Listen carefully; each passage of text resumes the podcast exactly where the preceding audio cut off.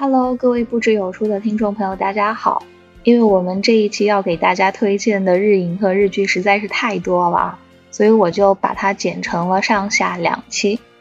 那么在上期节目中呢，我和盼盼给大家推荐的爱情题材的日影有《悠长假期》《四月物语》，青春热血向的就有《对不起青春》和《重版出来》，以及人生治愈类型的，给大家分享了三部。分别是风平浪静的闲暇，我们由奇迹构成和重启人生。那么在今天的节目里面，我和盼盼又会给大家讲到哪一些日影和日剧呢？请大家跟随我们一起来收听吧。另外一部剧啊，也是一个嗯，算是很治愈吧，但也是一个跟人生问题探讨相关的。但它跟这个我们有奇迹构成这种缓慢节奏有点不一样哈。由日本的一个新生代男演员生田斗真所饰演的《我的事说来话长》啊，我喜欢托马 啊，对我也喜欢托马，虽然他结婚了。但他老婆也很美啊，对他老婆也很美，嗯，他们俩很配哦。啊，我的事说来话长呢，是二零一九年播出的，嗯，这部剧的编剧呢是金子茂树，他也是日本一个很有名的编剧。我的事说来话长这部剧，就正如他的剧名一样。由生田斗真所饰演的男主阿满话真的很多，又多又密，台词还奇奇怪怪的。你之前跟我讲这个剧的时候，我就去看了第一集嘛。哇，我想生田斗真这一次要背的台词压力好大。对，所以这部剧嘛，它又被字幕组某些字幕组翻译成了“我的屁话老多了”。我觉得就是就是因为这个台词太多了，所以我弃剧了，我没有 看下去。我以前看那个有些法国的电影嘛，有些法国电影他们的那个因为法语那个发音，他们的台词就感觉很密，所以我不太能够看得进去法国电影。我没想到啊，我的是说来话长，它台词密度如此大的情况之下，我还把它看完了，而且我觉得还挺好看的，很神奇哦。嗯，这部剧呢，我的是说来话长啊，它跟我当下的处境有点像啊，就是男主角由生田斗真饰演的岸田满嘛，他三十一岁，没有职业，属于待业在家的家里蹲。他父亲呢早年去世了，所以他目前是和母亲啊房之居住在一起啊，他就是一个废柴，无所事事。然后他嘴皮子很利索，他跟家里干任何事情都要钱，帮任何人跑腿他都要钱。所以，任何你一个人，你要要你要去攻击他，要去批评他，他都会用他的那一套理由歪理把你批驳的哑口无言。这是一个很理直气壮的废柴家里蹲。对对对，理直气壮的家里蹲嘛。那么这部剧它其实有很多场景就发生在饭桌上，阿满他跟母亲的对话，以及他们的姐姐是由小池荣子饰演的一家人嘛。因为他们是要去翻修自己的家，所以他们要住在那个娘家来先住，好像是一个月吧，啊，所以他们就一家人重新聚在一起斗嘴嘛。其实妈妈跟姐姐都是想要阿满重新能够从之前那个，因为他之前是创业经营咖啡店，但是对，但是他失败了嘛，所以他就一蹶不振了。但那个姐姐跟母亲其实都想要阿满从那种一蹶不振的状态当中走出来。但姐姐跟妈妈的方式就相反，妈妈就是无条件的在后面温柔的守护你啊，可能在必要的时候说一句“阿满加油”，但姐姐就比较心直口快，刀子嘴豆腐心。我觉得小池蓉子好像总是演这种角色，哎。小池荣子啊，就是我看弹幕的时候，大家都会说到她另外一个角色，就是她演那个《Legal High》里面那个秘书姐姐，很风情的一个一位女性。她也是秘书专业户了。她在小大，对对对对，就大野智和波流合演的那部《世界上最难的恋爱》里面，也是演大野智的那个秘书嘛。对，也是嗯，很有个人的特色。啊，所以。啊，如果有听众朋友啊，你最近呢可能跟男主是一样的状态的话呢，我建议大家可以来看一下这部剧啊。它的基调是很轻松、很日常的，也没有强行给你灌鸡汤啊，给你励志什么的，而就用一些很温情的日常的一些东西来不停的给你加油打气啊，并且试图去理解。一个人他为什么会家里蹲？那这一部剧的最后，生田斗真饰演的角色，他有从颓废的状态走出来，重新去就业吗？嗯，他有，然后这部剧我当时看的时候，我还想最近有一部剧嘛，那个剧是由我很喜欢的一个日本男演员，他的名字叫松田龙平饰演的，叫《零点五的男人》，题材是一样的，甚至连那个家庭结构的形式都差不多，大家可以对比着来看。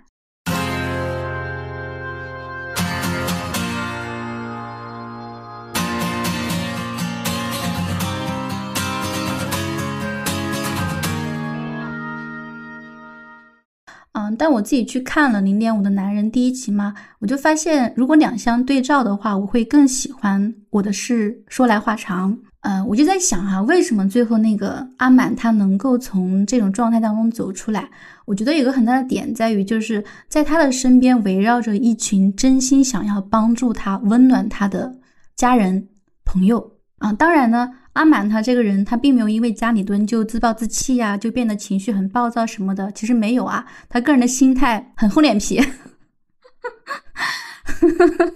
厚脸皮理直气壮。当然，他也有在考虑到底人生要怎么办，也不是一个完全思想躺平的状态啊。啊，所以最后他能够在大家的那种关心跟扶持下踏出那一步，克服自己之前创业失败的那种沮丧的心态，去走入职场。就相较于零点五分的男人那部剧的话，它里面的家人啊，我看的第一集就给我的感觉就是稍微有点窒息。如果说小池荣子饰演的姐姐对于阿满她是一个刀子嘴豆腐心的状态的话，那么在那部剧里面的姐姐呢，她就真的让我觉得有一点点。啊，用一个不恰当的词来形容，就是有点刻薄了，稍微有点刻薄了。好，既然在这一部剧里面呢，生田斗真他饰演的角色是一个话痨嘛，我的是说来话长。那这部剧应该有非常多的名台词，盼盼你有没有印象非常深刻的一些名台词，可不可以跟大家分享一下？啊，就是在呃第九集当中呢，它里面有一个剧情就是。嗯，林子，也就是小池荣子饰演的这个姐姐啊，他们回忆当年呢，她在初中时呢，为了骗爸爸出去跟男孩子看电影哈，她就把弟弟阿满一起带出门做他的掩护。我觉得好像姐弟老是做这种事情。对对对对对，所以如果家里面是有姐弟或者有兄妹的话，也可以来看这种姐弟的互动日常，也很戳人心。你说好像我可以去看一下，我家里面就有一个弟弟啊。他今年正在考研，对吧？如果要是考不上，明年 找不到好的工作，又做家里蹲怎么办？我感觉可以提前去看一下。嗯，对对，可以看一下，就是姐弟之间就是那种见不得的离不得啊。这个情节就是阿满呢，他跟朋友就打了一下午棒球，等姐姐她约会结束。那么回家路上的林子啊，他向阿满反复的去灌输这个电影剧情是什么，怕那个串通不好嘛，被戳穿。他还逼着弟弟去做那个主角的动作嘛，回家讲给父母听。结果等到他们长大之后，现在啊回忆当年的时候，发现他们已经想不起来当时姐姐约会看的电影是什么了。这个时候，他的女儿，也就是阿满的侄女嘛，春海，她经过，她说：“那你们用手机查一查，不就知道了吗？”然后那个姐姐跟这个阿满他们就说了一句台词，就是说：“啊，傻子在查，人怎么能主动放弃人生的乐趣呢？”啊，春海他觉得，那你一直想不起来，你就是在浪费时间呀。然后那个阿满他就说，那你用手机一查的话，这样下去你会慢慢的变成一个百无聊赖的人。要是用最短时间走最短距离度过一生，那么欢愉的果实可不会砸到你头上哦。春海就问，欢愉果实是什么呢？然后阿满他说。那是只有不借助导航与互联网，甘愿绕远路的人才能找得到的小小的奖励。哇，非常有人生哲理哎！我们再去到某个地方，或者是攀登顶峰的时候，你如果是坐缆车，对吧？你可能就没有办法去体验爬山的过程中间的一些乐趣了。对，一个。靠缆车爬上山顶的人，跟一个自己脚踏实地爬上去的人，感受跟风景看到的可能都不太一样。那他们俩，那他们俩姐弟后面想起来这个电影是什么了吗？好像《阿甘正传》。《阿甘正传》啊，对，这也是一部非常经典的电影了。嗯，对，很经典的电影。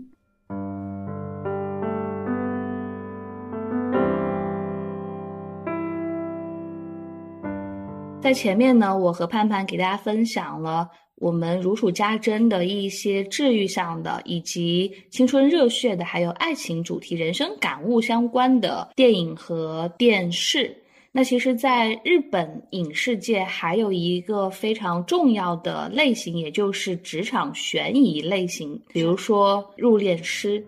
那盼盼，你来给大家介绍一下，你为什么会喜欢这一部电影吧？入殓师这部电影呢，啊，首先是它很经典了，基本上在任何推荐日影的榜单当中一定会有它的名字，而且好像入殓师这部电影它还获得了第八十一届奥斯卡金像最佳外语片。因为这部电影很经典啊，所以我的介绍就比较的简单。我之所以一直把这部片子列为当我感觉人生很焦虑、很痛苦、很难过的时候，它一定会是我拿出来重温的一部剧，就在于，啊，这是一部探讨死亡的电影，啊，它其实也是在探讨人们该如何对待生的一部电影。在这部剧里面呢，由男主本木雅弘所饰演的，他是一个大提琴手，他本身是想要成就一番事业的。但是呢，他经历了四个月的管弦乐演奏之后呢，他的乐团就解散了，而且他还有高额的债务。那么这个时候呢，他跟妻子由广木凉子饰演，搬到了老家过清贫的日子。这个时候，他在万般无奈之下，就进入了一个 N.K 代理公司啊去面试。这个公司的广告打的是呢，帮助履行高薪短工时。但他去了之后，发现他。是帮助逝去的人去整理仪容的入殓师。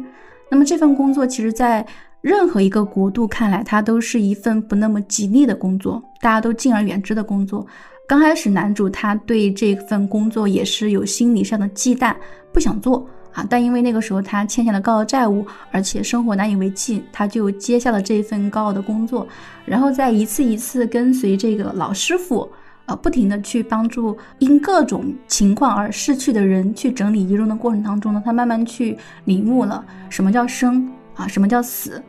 啊。这部剧呢，它里面有一个非常有名的啊一段插曲，是由久石让先生所制作的啊，名字叫做《Memory》记忆啊，刚好很契合这部电影的调性啊。就是在这部电影当中呢，我觉得它能够让我们去静下心来去想一想，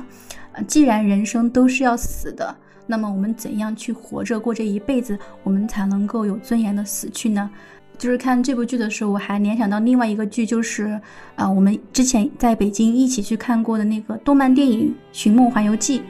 就是看这部剧的时候，它会让我觉得，嗯，死亡其实没有那么可怕，而活着的人他其实应该更加认真努力的去不畏惧死亡，并且对于逝者来讲。可能身体的消亡真的没有那么重要，只要我们能够认真的去对待活着的他，并且永远不忘死去的他，那么他这个亲人可能就能够在我们的记忆中永生。半半刚刚提到入殓师这个职业，以及提到死亡，就让我想到在二零一八年一部非常火的日剧，叫做《非自然死亡》，它又叫做《Unnatural》。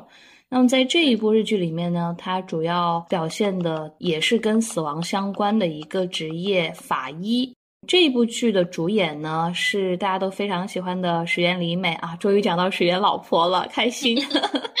当然，除了石原里美之外呢，嗯，这一部剧里面也也有我们刚刚提到的松重丰，以及我个人也比较欣赏的一位男演员，叫做井浦新。就是一说到井浦新，就让我觉得他是一个非常有性张力的演员。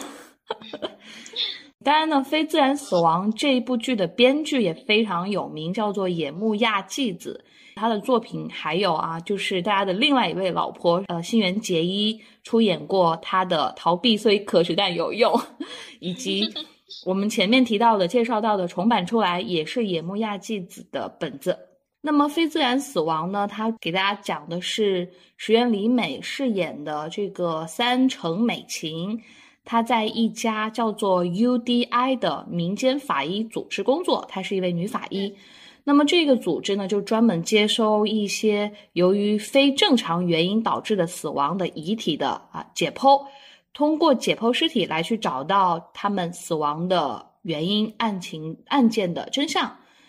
在这一家机构里面，和美琴一起工作的还有我们刚才所提到的，呃，景福星所饰演的中堂系。那这一家机构的这个头头就是由松重峰所饰演的啊这个角色，他又是一个头头，对他又是一个 leader。在这一部剧呢，总共是有十集，基本上呢每一集都会有一个独立的案件，从这个案件中会牵扯出这一集里面让大家扑朔迷离的故事。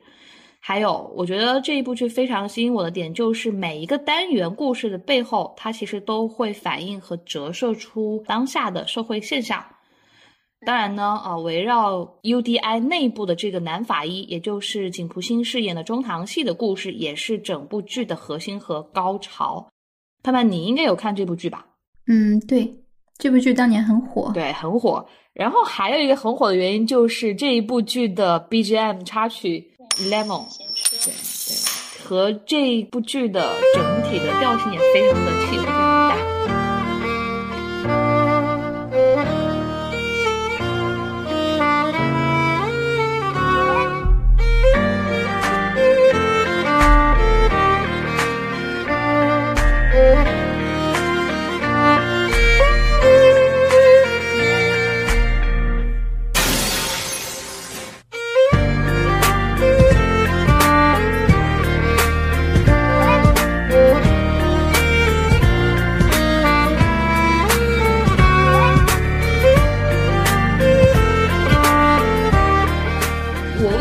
大。想到这一部，想给大家推荐这部剧，首先就是我刚才介绍的这部剧的这些卡司演员阵容，我都还蛮喜欢的。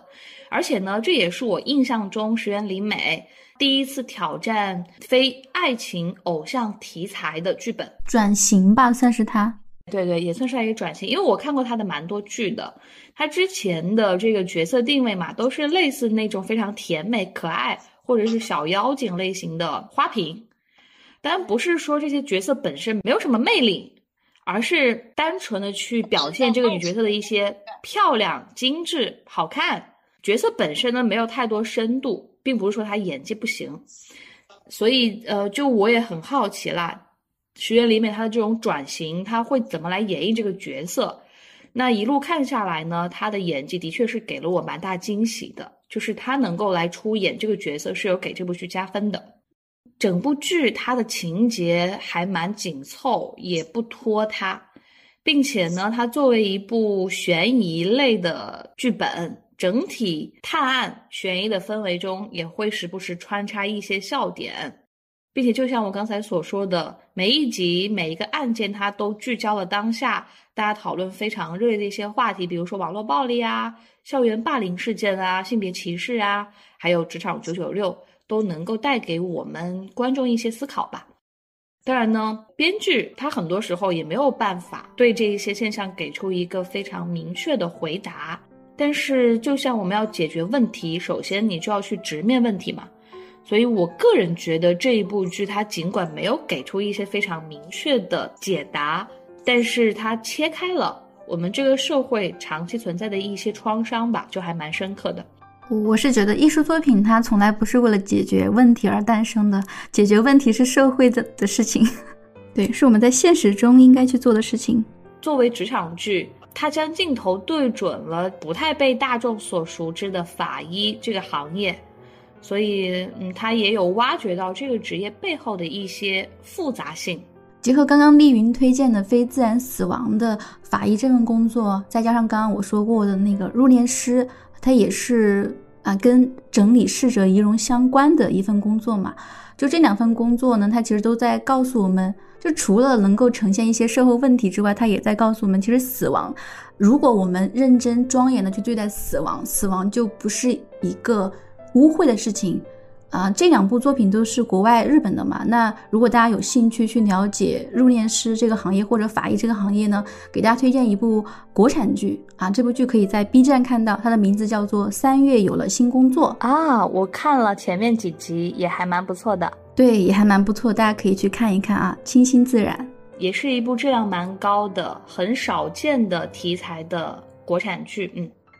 呃，我们在前面的节目中呢，主要给大家介绍到的是日本的一些非常经典的、有趣的、好看的电视。那么接下来呢，由盼盼给大家重点的来介绍一下他想要给大家分享的日本的电影。今天给大家推荐的电影呢，其实不能叫电影哈，应该叫做一个电影人跟一部电影啊。那部那个电影人呢，他很有名，也不用我介绍了，名字叫做柿之愈合。那么今天给大家推荐的柿之愈合的电影呢，不是他的《海街日记》，也不是《小偷家族》哈，可能是他比较早期的两部电影啊，一部是《步履不停》，另外一部是《比海更深》。嗯，这两部片子之所以推荐给大家呢，有一个很深的点在于。我觉得啊，相较于《小偷家族》无人知晓啊，以及那个《海街日记》，它探讨的问题、探讨那种社会性的话题之外，我觉得《比海更深》跟《步履不停》，它的目光跟视野虽然聚焦的是一个家庭之中的故事，但它所探讨的那个话题其实是跟具体的个体更加切身相关。我觉得《步履不停》用一句话来概括，它其实就讲的一个人的遗憾，对，作为儿子的一个遗憾。嗯，这部片子呢，它是二零零八年上映的，主演是阿布宽跟树木心灵。这部片子它讲的故事就是由阿布宽饰演的这个良多，他的老家是在偏远小镇啊。他们的横山一家的爸爸呢，他是一个医生，但这个爸爸医生呢，他从小就是属于非常威严的、沉稳如山的一个大家长的形象。啊，那么他有个哥哥叫纯平，纯平呢，十五年前他为救落水儿童就溺水身亡了，最后呢也没有去承继父亲的事业啊，所以父亲这个角色来讲，他的事业最后是后继无人的，而次子良多呢。他就是常年生活在与哥哥的比较之下啊，所以在父亲看来，在母亲看来，他都是不如长子纯平的。但纯平去世了之后呢，他们又不满意次子良多啊，所以良多他是一直生活在哥哥的阴影之下的。他同时承受着哥哥去世的这种悲痛，但他同时又承受着与哥哥比较，但永远都落于下层的这样一种被看清的状态吧。步履不停这部片子，它的时间跨度很小啊。就是在整部片子当中很小，它呈现的只是良多回家乡夏天回家的一次经过。良多他是年龄很大了之后呢，跟一位二婚的女性结婚了啊，所以他是带着自己的妻子跟继子回家乡。影片呈现的就只有一天多之内的一个故事，所以我推荐大家看这部片子。如果你你比较喜欢看文字啊。我更推荐大家去看《步履不停》这本书啊，这部小说，因为这部小说它的时间跨度要大于影片《步履不停》。在《步履不停》当中，它呈现的更多的只是仅仅这一天当中一家人在一起，对于哥哥去世的一个不能忘怀，母亲的一个树木心灵啊，在这部片子里面饰演的母亲是一个碎嘴子。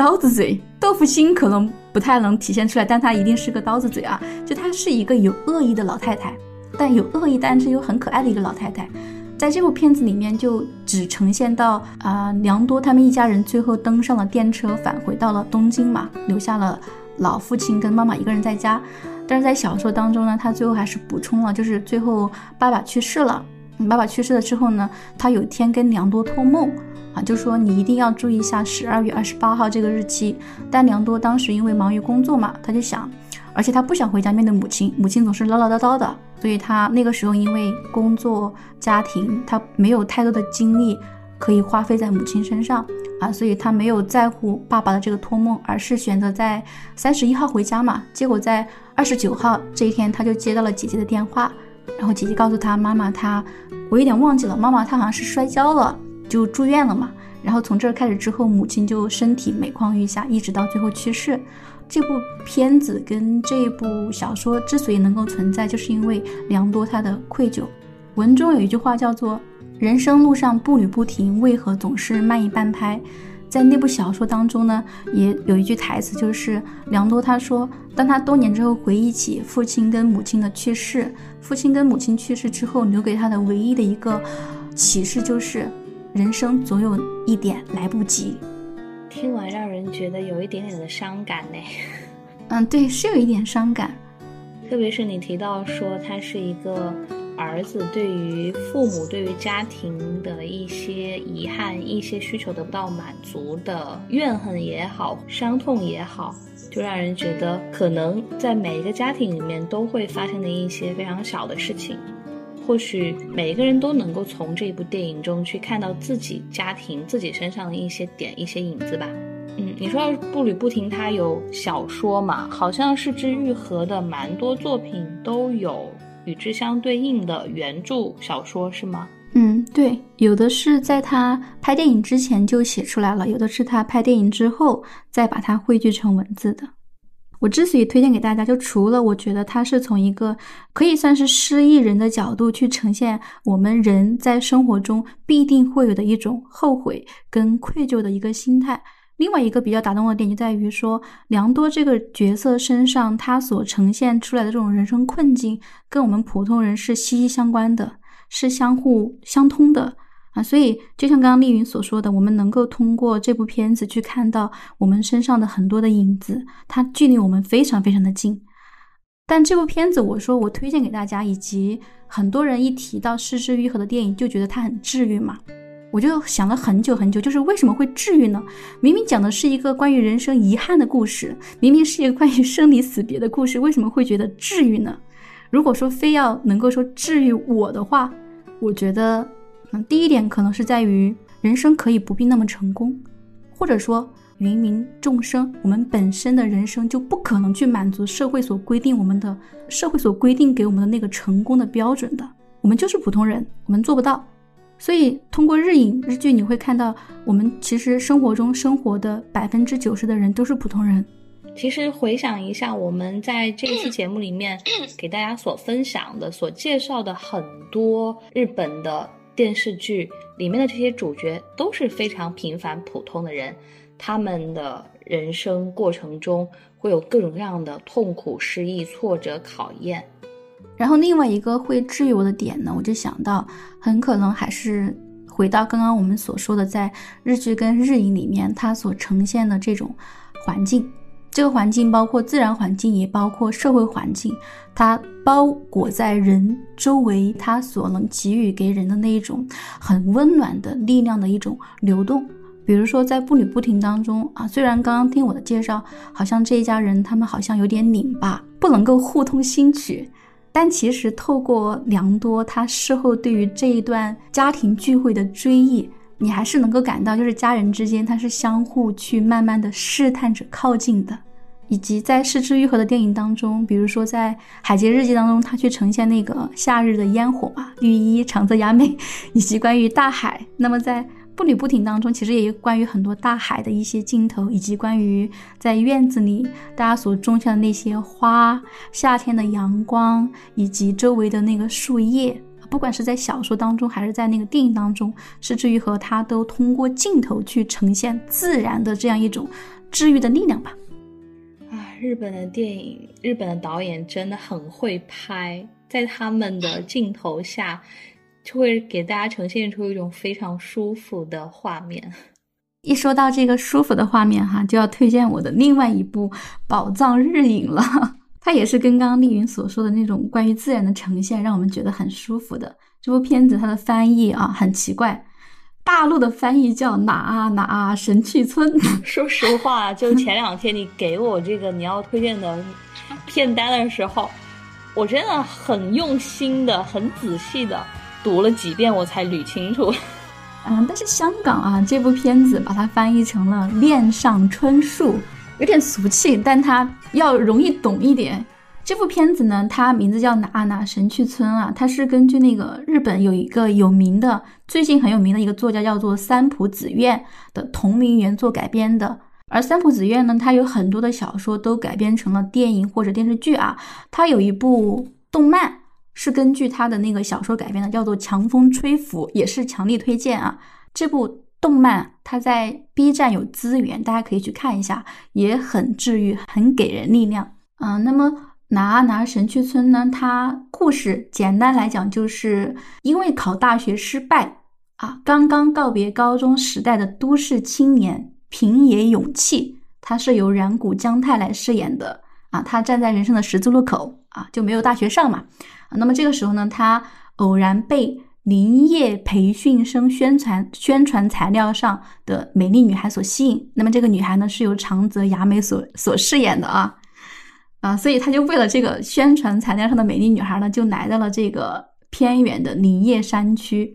当他刚来到这个地方的时候，这个地方什么都没有，就是一个乡下，连手机信号都没有，所以他一开始是准备半夜逃走的。但是呢，他又被那个伊藤英明所饰演的那个前辈饭田宇喜给抓回来了。而且这个时候呢，他跟那个长泽雅美所饰演的那个石井直纪相遇了，所以他又鬼使神差的回到宿舍，觉得自己要慢慢折服，要去俘获女神的芳心，所以他。来到这个地方，开启他的这份工作，其实理由很简单，就是为了去亲近女神长泽雅美啊。但是在这个过程当中呢，他慢慢慢慢的就通过跟当地这群林业工作人员的相处，以及在整个大自然的包裹之下，他其实慢慢慢慢的就开始去发现这份工作的一些美好的地方，并且在人与人的相处当中，他更加的有责任感，更加的能够担当。在这部剧当中，他非常打动我的一个地方就在于，就是除了他呈现了平野勇气这个人嘛，他的一个成长。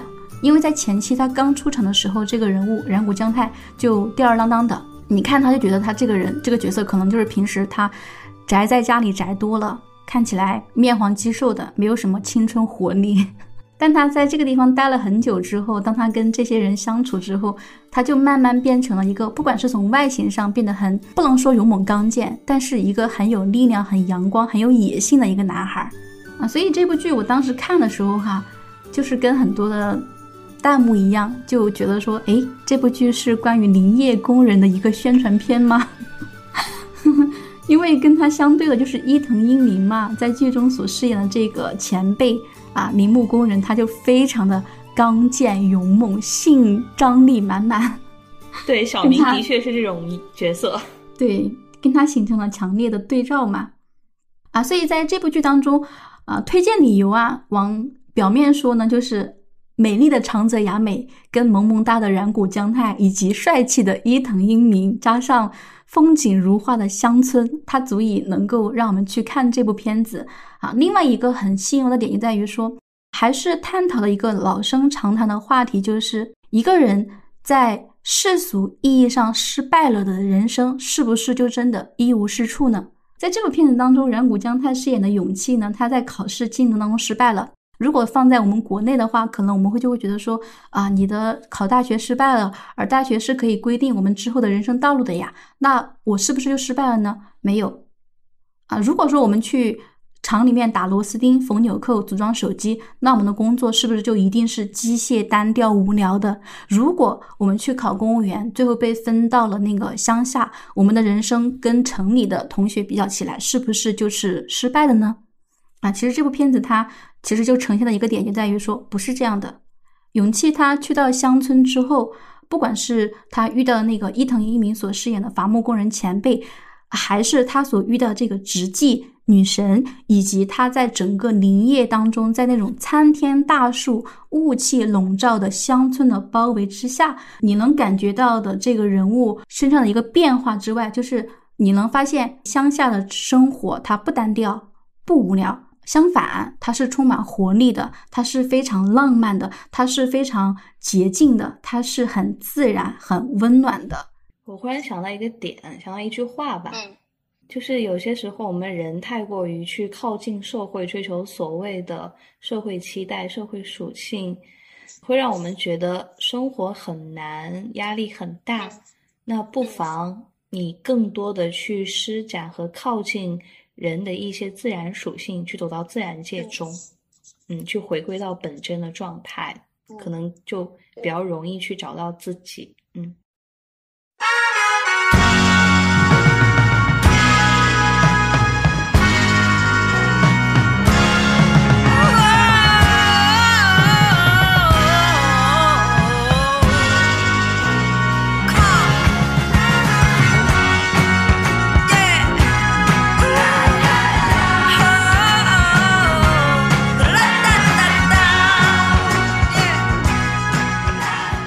现在回想起这部电影嘛，因为我看的应该是七八年前了，我后来没有再看过，但我对这部电影依然是印象很深刻。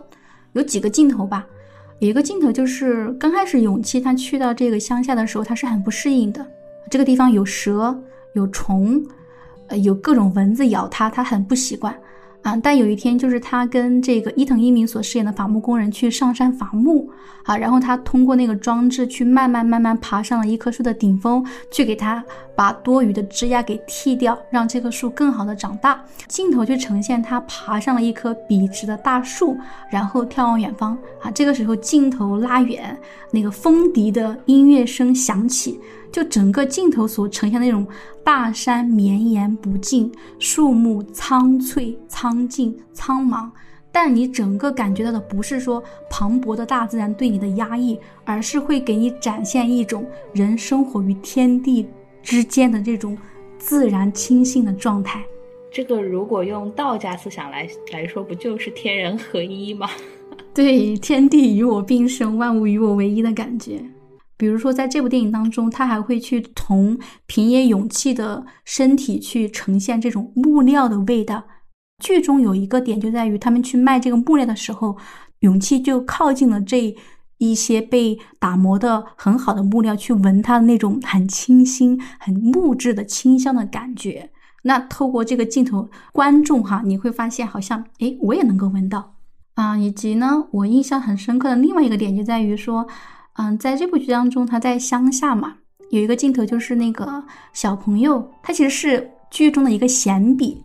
那个田埂上种满了那个水稻啊，水稻绿油油的，层层叠叠的。然后那个小孩他应该是因为什么事情，所以他要搭车去城里面啊。然后在路边上有很多老太太在那儿闲聊，在那儿好像在那打牌吧。然后这个电车从旁边经过，那群小孩他要去啊城里面办事儿。他就跟这个勇气告别，然后当时告别的就是小孩说撒尤拉拉，然后那个勇气说撒尤拉拉，然后就不断的这个声音越来越大，撒尤拉拉，撒尤拉拉，然后这个声音不断的在对山谷中回荡，全然不顾什么我会不会打扰他呀，我的声音是不是不够好听呀，我是不是很吵呀？就在那一刻你会发现。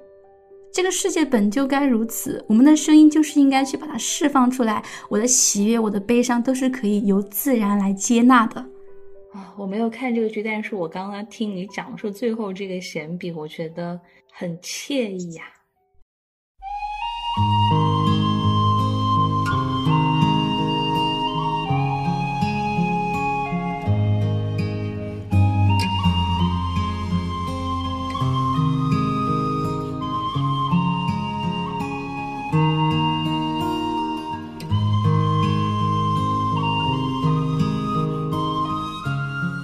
有一种日式的美学，以及日本人他对于自然、对于人生的思考和哲学在里面吧。我忽然想到一个问题啊，我们在这一期节目里面给大家推荐了这么多的日影和日剧，但是没有告诉大家要去哪里看呢？大家自己去找吧，这个不是我们的任务。对，去那个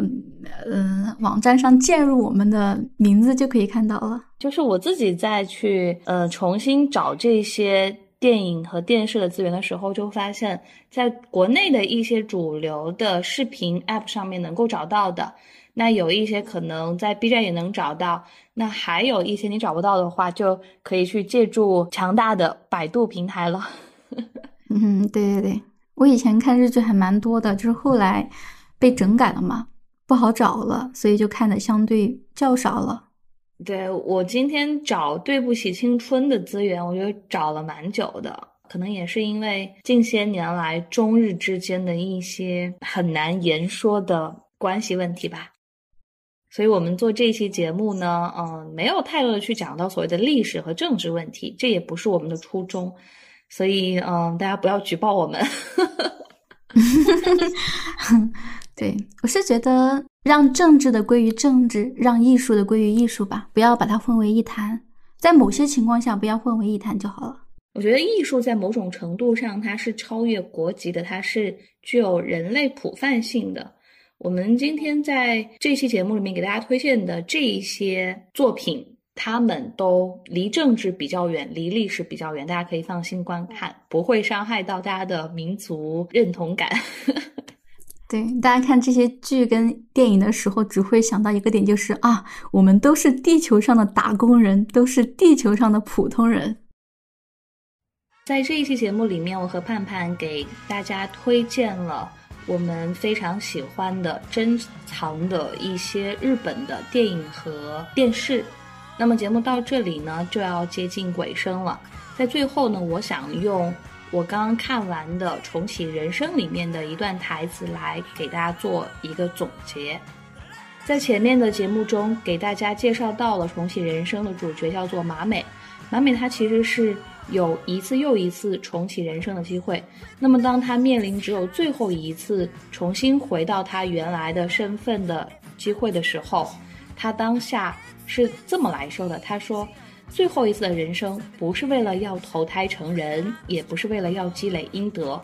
更不是为了下辈子，而是要让这辈子过得更好。”那么做这一期节目，给大家推荐这一些经典的好看的作品，也是希望大家这个假期能够过得更加充实、更加愉快。